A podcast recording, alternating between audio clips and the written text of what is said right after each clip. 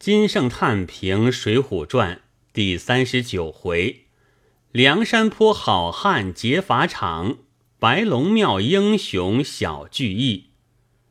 写急事不得多用笔，盖多用笔则其事还矣。读此书不然，写急事不肯少用笔，盖少用笔则其急亦遂结矣。如宋江、戴宗谋逆之人，绝不待时。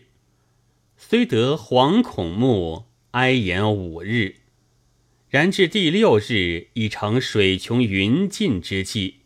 此时只需云，只等五时三刻，便要开刀，一句便过耳。乃此偏写出早晨先着地方打扫法场。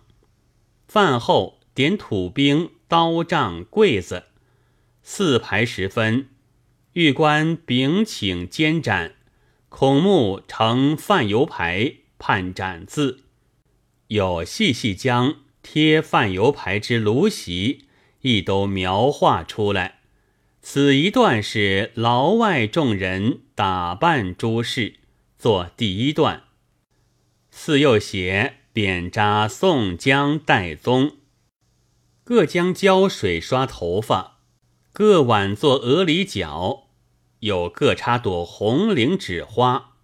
青面大圣案前各有长修板、永别酒，然后六七十个狱卒一齐推拥出来。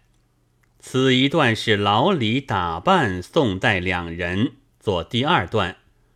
次又写押到十字路口，用枪棒团团围住。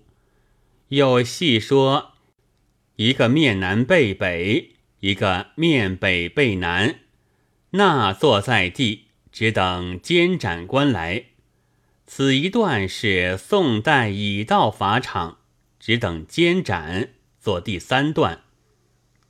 次又写众人看出人。为未见监斩官来，便去细看两个饭油牌。先看宋江，云犯人一名某人，如何如何，律斩。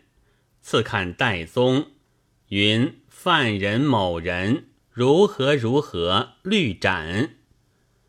逡巡间，不觉知府已到，勒住马。只等五时三刻，此一段是监斩已到，只等时辰。做第四段，使读者乃自陡然见有第六日三字，便吃惊起。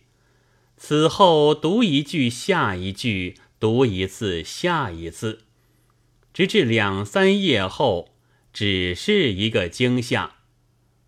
吴常言读书之乐。第一，莫乐于替人担忧；然若此篇者，亦书恐得乐太过也。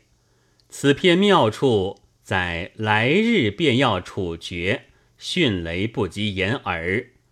此时即有人报之山坡，亦已缩地无法。又况更无有人得知。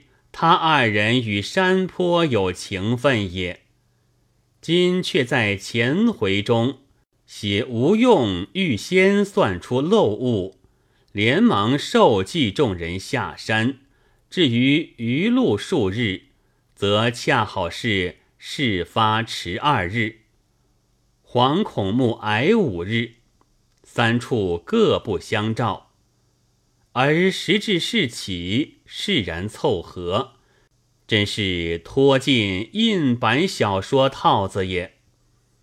写戴宗事发后，李逵、张顺二人杳然更不一见，不为不见而已，又反写两番众人叫苦，以倒踢之，真令读者一路不生闷闷。